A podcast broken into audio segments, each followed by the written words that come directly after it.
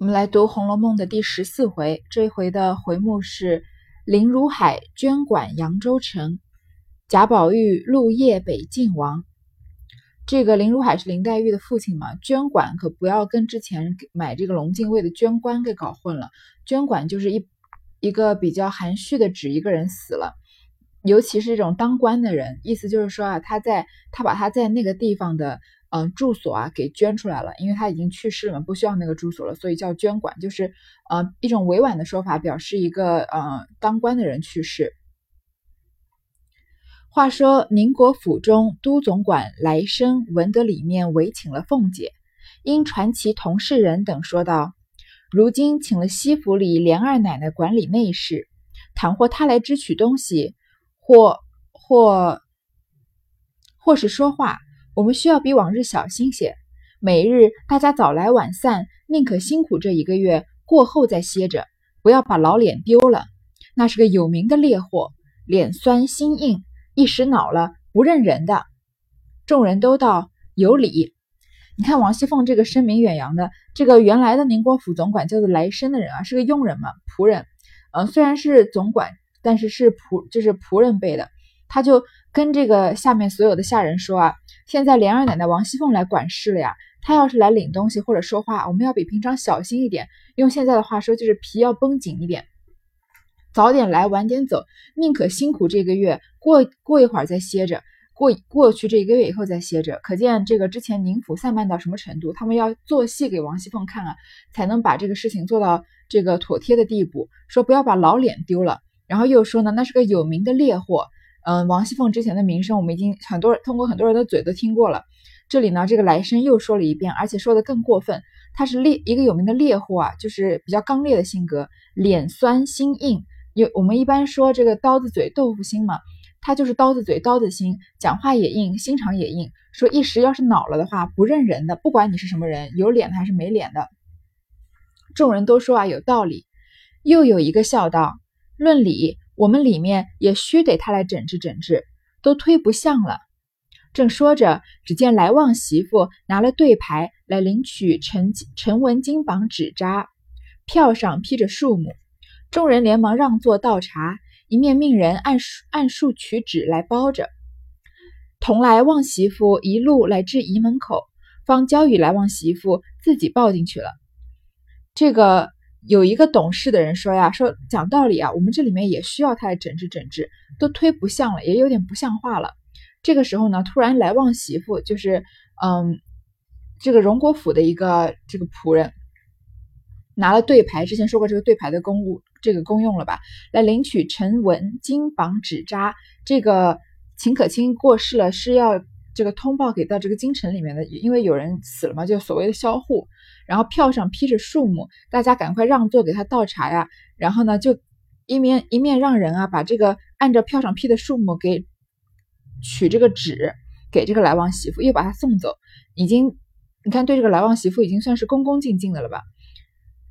凤姐即命彩明定造簿册，及时传来生媳妇，兼要家口花名册来查看，又限于明日一早传齐家人媳妇进来听差等语。大概点了一点数目单册，问了来生媳妇几句话，便坐车回家，一宿无话。这个之前王熙凤不是发现这个宁国府的五件比较嗯重大的这个导致混乱的原原因吗？第一件就是人口混杂，遗失东西，对吧？就是连家里有多少个仆人都不清楚，所以这个来旺媳妇走了呢，这个王熙凤就叫一个彩一个叫做彩明的仆人啊。来做一个簿册，就是做一个小册子，然后传了这个来生媳妇来。来生不是管家吗？他媳妇应该也是女人辈的，这个也算是个头头了。要这个花名册来看，就看看家里面一共有多少个仆人。而且明天一早呢，要所有人的这个女性的仆人啊，就是家人媳妇都进来听话。然后呢，又点了一点单册，问了来生媳妇几句话。这次日卯正二刻便过来了。那宁国府中婆娘媳妇早已到齐，只见凤姐正与来生媳妇分派，众人不敢擅入，只在窗外听去。第二天啊，王熙凤卯正二刻便来了。这个卯正二刻是什么什么时候呢？呃，我们之前已经大概简单的介绍一下时间，现在具体的来说一下，这个古人的时辰啊，一天有十二个时辰，就是我们现在因为有二十四个小时嘛，所以一个时辰就相当于我们现在的两个小时。这十二个时辰呢，因为是两个小时，每个时辰分为八刻，所以这个一刻啊，跟我们现在的单位是一样的。我们现在也常会常会说嘛，九点一刻，十点一刻，一刻就是十五分钟。所以呢，它的每每个时辰分为八刻，因为它每个时辰是两个小时嘛，所以一刻也是十五分钟。这十二个时辰，嗯，都有这个各自名字，我就不从头到尾说了。但是这个卯正呢，差不多就是现在的六点三十分左右。所以王熙凤第二天一大早就来了，她六点三十分已经到宁国府了，可见她一定是早上五点左右就起来梳洗打扮了，对吗？然后呢，她正在，因为凤姐正在。在六卯正二刻来的时候，六点半啊，宁国府的婆娘媳妇都已经到齐了，因为他们本来本来就知道这段时间皮要绷紧一点嘛，所以就在这儿等着凤姐。然后呢，凤姐正在跟来生媳妇商议事情的时候呢，大家都不敢进去，只能在窗外面听去，一边偷听啊，一边偷偷的看，因为可见这个王熙凤的威严是嗯不容小觑的。只听凤姐与来生媳妇道：“既托了我，我就说不得要讨你们嫌了。”我可比不得你们奶奶好信儿，由着你们去。再不要说你们这府里原来是怎样的话，如今可要依着我行，错我半点儿，管不得谁是有脸的，谁是没脸的，一律清白处置。说着，便吩咐彩民念花名册，爱民一个一个的换进来看事。王熙凤这段话说的一一下来就是掷地有声的，说既然贾珍把这件事情。协理宁国府的事情托给了我啊，那我就不得不要讨你们嫌了。你们就我可能就要做一点犯闲的事情了。我啊，比不得你们奶奶，不能把我当跟你们尤氏这个之前管家的时候那样比。我可没有他那种好性子。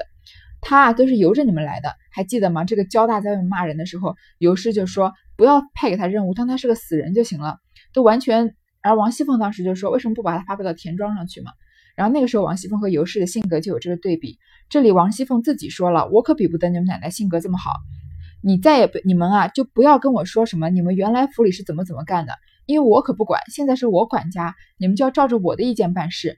如果我觉得不行啊，你们出了差错，那我可不管你们谁谁有脸谁没脸，谁有地位谁没地位啊，一律清白处置，一切啊都是按照这个规矩行事。”还记得王熙凤之前定的，呃，发现的这四大原因，其中一个是这个，嗯，家人豪纵，有脸者不服钱数，无脸者不能上进嘛，就是有，就是在家里面有头有脸的仆人啊，太放纵了，这个等级比较低的仆人呢，没有资，没有这个资格，呃，往继续往前，就是往上升，所以他在这里就说啊，我不管谁有脸谁没脸，一律都按规矩处置。然后呢，就让这个丫鬟彩明念花名册，按着名字啊，一个一个叫进来。一时看完，便又吩咐道：“这二十个分作两班，一班十个，每日在里头单管人客来往倒茶，别的事不用他们管。这二十个也分作两班，每日单管本家亲戚茶饭，别的事也不用他们管。这四十个人也分作两班，单在灵前上香添油，挂幔守灵。”供饭供茶，随其举哀，别的事也不与他们相干。这四个人单在内茶房收管杯碟茶器，若少一件，便叫他们四个分赔。这四个人单管酒饭器皿，少一件也是他四个分赔。这八个单管兼收祭礼，这八个单管各处灯油、蜡烛、纸扎。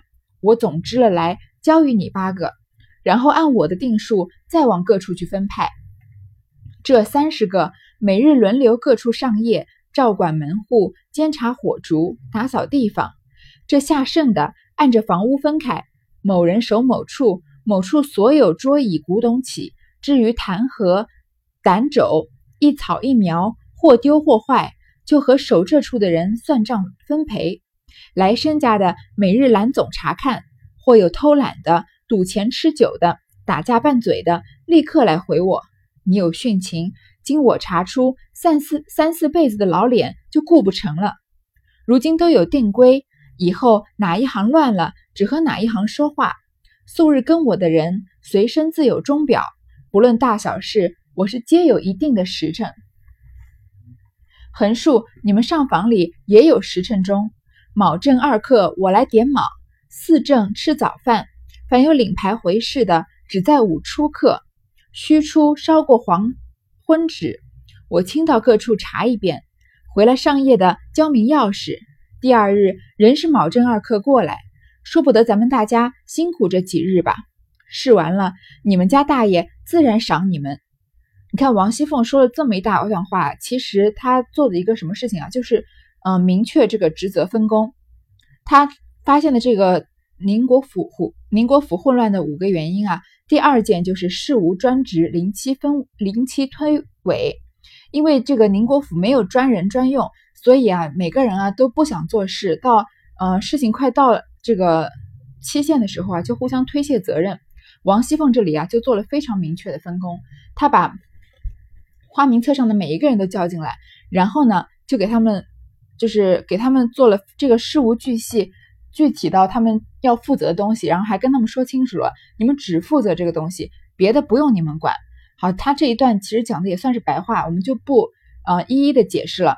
大体上说呢，有二十个人分两班，他首先把人分成一组一组的，然后呢还给他们轮班。然后呢，这一班呢管亲戚茶饭，比如说本家亲戚茶饭，比如说有人在逢七的时候来这个吊唁这个秦可卿，你们这十个人啊，因为二十个人分两班嘛，就只管他们的茶和饭，其的其他的事情呢不用你们管，但是茶饭如果有点差错，就是要你们负责。然后有些人啊管这个挂幔守灵，有些人管专门收这个杯碟茶器，嗯，不是之前有人冒领，然后有些人会这个。亏空嘛，然后偷这个公款的东西，说啊，如果少了一件啊，都要你们四个人赔，因为你们只管这个茶器这种器皿的东西嘛，所以别的东西不用你们管，但是产器皿少了一件，就要你们四个人四分之一的这样赔，一个人四分之一这样的赔。然后呢，蜡烛啊、灯油啊，全部都就是分给各个的人。然后呢，还有这三十个人啊，有三十个人轮流上夜照管门门户、打扫地方，都是做一些这种。嗯，比较事务性、清洁的这种工作。接下来剩的人呢，按着房屋分开，因为宁国府这么大的院子，有不同的院落嘛。某一个人守某一个地方，他守的那个地方啊，所有的桌椅、古董，小到这个弹盒、笤帚啊，一草一木，只要有丢或者坏的，就由你来赔。嗯，王熙凤在这里做了一个这个这么明确的分工啊，而且给每个人的，呃，这个职责规划的非常的细。而且已经跟他们明确的说了，你们管端茶倒水啊，就不要管这个打扫或者是嗯古董器皿、桌子什么的，你们只端茶倒水。但是既然我分给你们这么细的任务啊，你们要在这么细的任务里面出了差错的话呢，那就完全是你们的责任，你们就要平均分担责任，是不是？一下把这个宁国府，嗯，这种乱七八糟、混乱的这种嗯景象，一下子把他们规划的这种井井有条。然后又说呢，要来生家的蓝总查看，他毕竟来生是总管嘛，他家的这个媳妇儿也是女女人里面的总管。如果有看到有人偷懒啊，或者在赌钱、吃酒或者打架拌嘴的，赶快就来回我。然后就跟来生家的说，你虽然是个总管啊，但是你要是有殉情被我查到了，那我可就不管你这三四辈子老老脸了。不是说仆人这个有这种有脸的有没脸的吗？来生家的他作为这个来生的媳妇儿，来生是仆人里面最有脸的了吧？都到总管了，那他一定也是很有脸的。但是他已经跟这个来生家的说了，如果你这样徇私枉法的话呀，那我可就不管你有没有脸了。然后呢，以后如果哪一行乱了，只和那一行说话。你就是说管桌子的，桌子坏了，你就只跟他理论，你不用再管什么其他端茶倒水的那些人。然后呢，说平常跟着我的人啊，他们随身都有钟表。在清朝那个时候，钟表是个舶来品嘛，是很贵重的。但是贾府这样富贵的人家，连这个仆人都有钟表的。然后说不管大小事啊，我都有一定的时辰，所有东西都给你们一个期限，到期限的时候必须完成。而且啊，你们没有，就算没有表呢，你们的上房里也有时辰钟。还啊，这个后面还没有讲到刘姥姥，但是嗯，后面刘姥姥进大观园的时候就说过，这个每一个房间里面都有这个钟的。然后呢，卯正二刻，我来点卯，就是六六点三十的时候嘛。好，我们这里还是来说一下这个，嗯，十二个时辰到底是哪十二时辰？因为他这边说的已经比较细了。从这个呃十二点开始，半夜十二点啊，呃，不是，从这个晚上十点开始，晚上十点叫做古时。然后呢，嗯，对不起啊，从这个卯正开始说，因为它卯正二刻不是之前说是六点半嘛，所以早上六点的时候是卯正，早上八点是晨出，这个晨就是早晨的晨，去掉一个日字头，然后早上十点叫做晨正，早上十二点叫巳出，这个下午两点叫巳正，下午四点叫午时，下午六点叫子出，然后晚上八点叫子正，晚上十点丑出，晚上十二点。寅出，然后这个半夜两点寅正，这个清晨四点卯出，然后再到早上六点是卯正。所以他说卯正二刻啊，我来点卯。这个卯正二刻之前说了是六点半，他点卯就是点这个这个盘查每个人的事情完成的怎么样这样。然后呢，戌出烧过黄昏纸，就是早上六点半的时候啊。我来点名，把看每个人，每个人啊，要在这边，在这边集合。然后戌出呢，烧过黄昏纸。戌出戌时就是大概下午五点到晚上七点这段时间。然后烧黄昏纸，因为是给这个秦可卿，不是因为是办秦可卿的丧事嘛，所以是在黄昏时分啊，这个纪念这个烧给死人的这个纸钱叫做黄昏纸。然后呢，嗯。反我亲自到各处查一遍，回来上夜的交明钥匙，巡查过各房间的人啊，把这个钥匙给我交回来。第二天还是卯正点卯。然后呢，领牌回市的呢，只在午出客。如果你领了对牌要拿东西，事情办完了回来回回我话呢，只能在这个午时，就是中午十一点到下午一点这段时间。午出客就是肯定是十一点到十二点钟之间了，就是不能。不要办完了事就然后什么，不管是两三点啊，还是晚上都来回事，只有在这个中午这段时间来回。他就是不是把时这个时间段，把什么事情都集中在一个时间段，这样办事的效率也比较高。从这里看出来，王王熙凤这个办事能力有多强了吧？他这么简简单单的就分析出了这个宁国府呃混乱的根源，然后就通过这一段话就讲清楚了这个职责分工，还有把这个每个时间做什么事情，把效率最大化。然后说啊，嗯，你们这几天啊就辛苦这几天，事情做完了，你们大爷贾珍自然会赏你们的。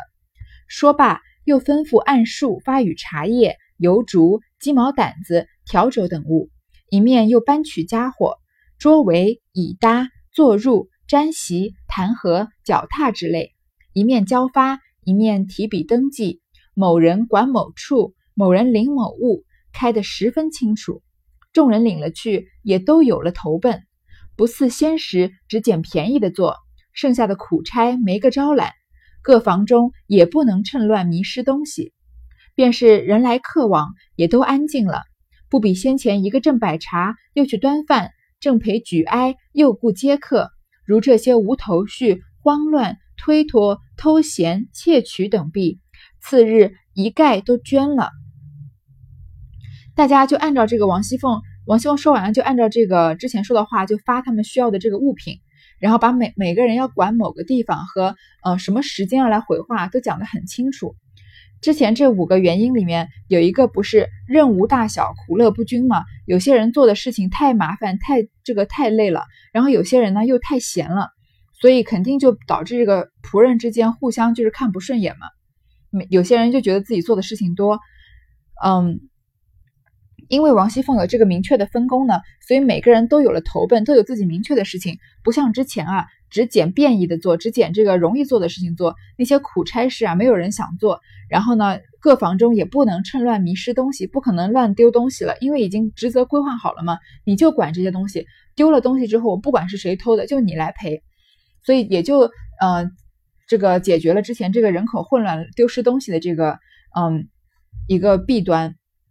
然后呢，虽然人来的很多啊，因为这个秦可卿的丧事还在办嘛，但是是这个宁国府里就算井井有条了，因为不像之前职责没有明确规划的时候啊，有一个人正在摆茶呢，摆好茶又要去端饭，然后呢，那个正在陪着这个哀悼的人呢，又要去接这个来拜访的这个亲戚朋友，所以因为现在他端茶的只管端茶嘛，陪这个接这个拜访的人的人只管接待客人。所以他们不需要再去一件事情没干好又去办另外一件了。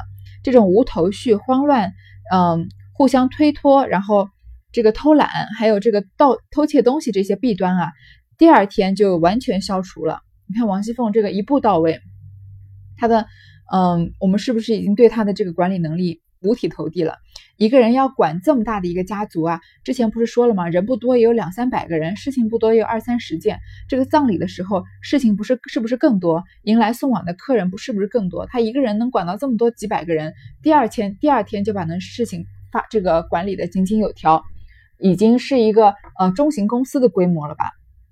凤姐儿见自己危重令行，心中十分得意。因见尤氏犯病，贾珍又过于悲哀。不大进饮食，自己每日从那府中煎了各样细粥、精致小菜，命人送来劝食。贾珍也另外吩咐每日送上等菜菜到鲍厦内，单与凤姐。那凤姐不为辛劳，天天与卯正二客就过来点卯理事，独在鲍厦内起坐，不与众妯娌合群，便有堂客来往，也不淫秽。这个凤姐啊，看到这个自己威重令行，看到自己很有威望，大家都奉自己的命令行事，心里就很得意，因为她有权利嘛。王熙凤就是一个 被权力支撑着的女人，她手里权力越大，她整个人越有活力。嗯，所以她看到自己大家都听她的嘛，她心里就很高兴。看到这个尤氏生病啊，贾珍又太难过了。之前讲过她跟秦可卿的这个关系了吧，都吃不进什么饭，所以她这个不仅要管家府的事情啊。还从那府中，从荣国府啊，吩咐那边的厨房煎一些细粥、清粥小菜，然后来劝这个贾珍和尤氏吃饭。然后贾珍呢，也另外吩咐这个宁国府的厨房，每天送上等的菜到鲍厦里面。凤姐不是在鲍厦那里是吗？只给这个凤姐吃。然后凤姐呢，不畏辛劳，每天早上六点半就来宁国府点事情、点名，然后处理事情，然后自己一个人在鲍厦内起坐。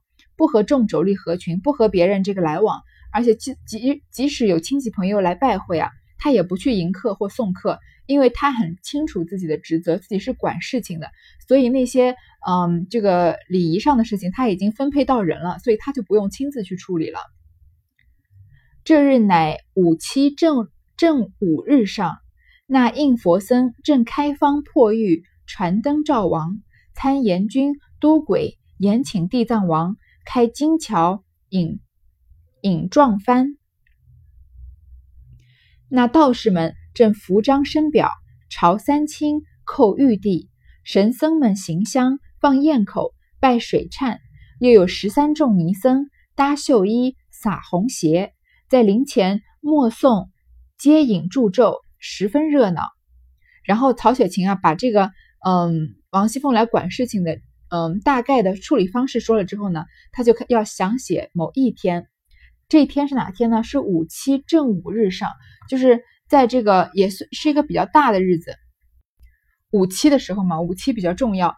那一天呀，这个因为是个大日子嘛，所以这个奉这个佛僧道啊都在这里，嗯，根据他们各自的这个宗教习俗处理事情。这个和尚们啊就要在那儿，嗯。参这个参拜阎王都鬼，请地藏王，然后道士们呢，就是要朝三清叩玉帝，他们各自拜不不同的神佛嘛。然后又有十三个尼僧搭绣衣撒红鞋，然后在这个秦可卿的灵前啊念咒，十分热闹。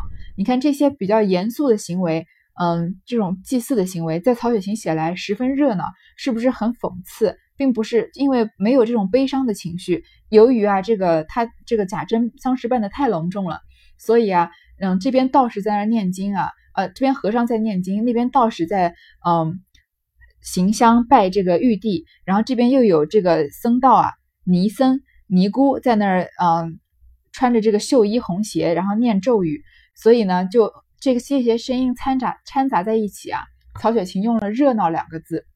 就是讽刺这种贾家啊，为了这个炫耀自己的呃权势和这个财富，把这个丧事都已经办的丧事都办得热闹了，是不是？其实是对秦可卿来，对死的人来说是挺悲哀的。那凤姐必知今日人客不少，在家中歇宿一夜，至迎政平儿便起便请起来梳洗，即收拾完备，更衣冠手，吃了两口奶子糖精米粥。漱口已毕，已是卯正二刻了。我们来具体讲五七的这一天啊，凤姐就知道，因为这天是重要的日子嘛，他们不是逢七办办事嘛。然后她就凤姐就知道今天的客人一定很多，她在家里歇了一天啊，到嬴政，嬴政是四早上四点到五点之间，这么早啊，平儿就起来叫凤姐梳洗了。梳梳洗完之后呢，就简单的吃两口这个粳米粥，吃的也比较清淡。漱完口之后呢，已经是卯正二刻了，已经六点半了。然后来旺媳妇儿率领众人伺候已久，凤姐出至厅前，上了车，前面打了一对明角灯。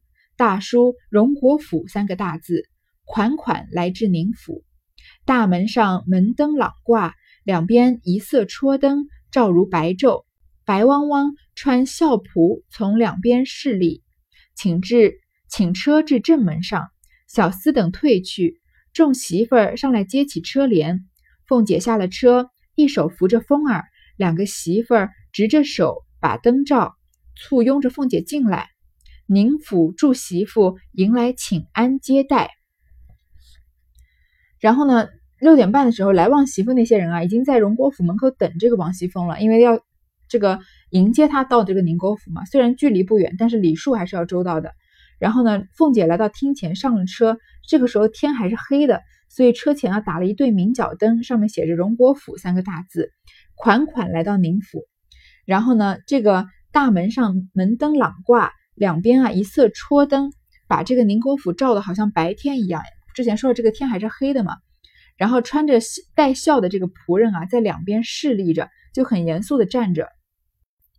这个两边一色戳灯，这个戳灯啊是那个年代特有的一个东西，它是也是一种，也是个灯笼嘛。但是它上面写着姓氏或者其他的印记，标志这个门第。比如说宁国府，很可能就是写着甲或者写着宁宁国府这样。然后呢，它有个很长的手柄，它可以放在这个底座上，也可以拉着走，所以就是嗯一种就比较算是移动便携式的灯笼。然后因为这个两边一排的戳灯啊，已经把这个贾府照得像白天一样。然后小厮等退去，因为过了正门，小厮已经不能往里走了嘛。然后媳妇儿又上车来接起轿帘，这个呃规矩我们在林黛玉进贾府的时候已经看得很熟悉了。凤姐下了车呢，就扶着她的丫鬟风儿。有两个媳妇儿呢，执着手把着这个灯罩，在这个凤姐前面引路，然后簇拥着凤姐进来。宁国府的祝媳妇儿都请过来请安接待，他们是要来等着王熙凤点名了吗？好，接下来凤姐在这特别的一天会有哪些嗯这个表现和哪一些这个决断呢？我们下一下一回再读。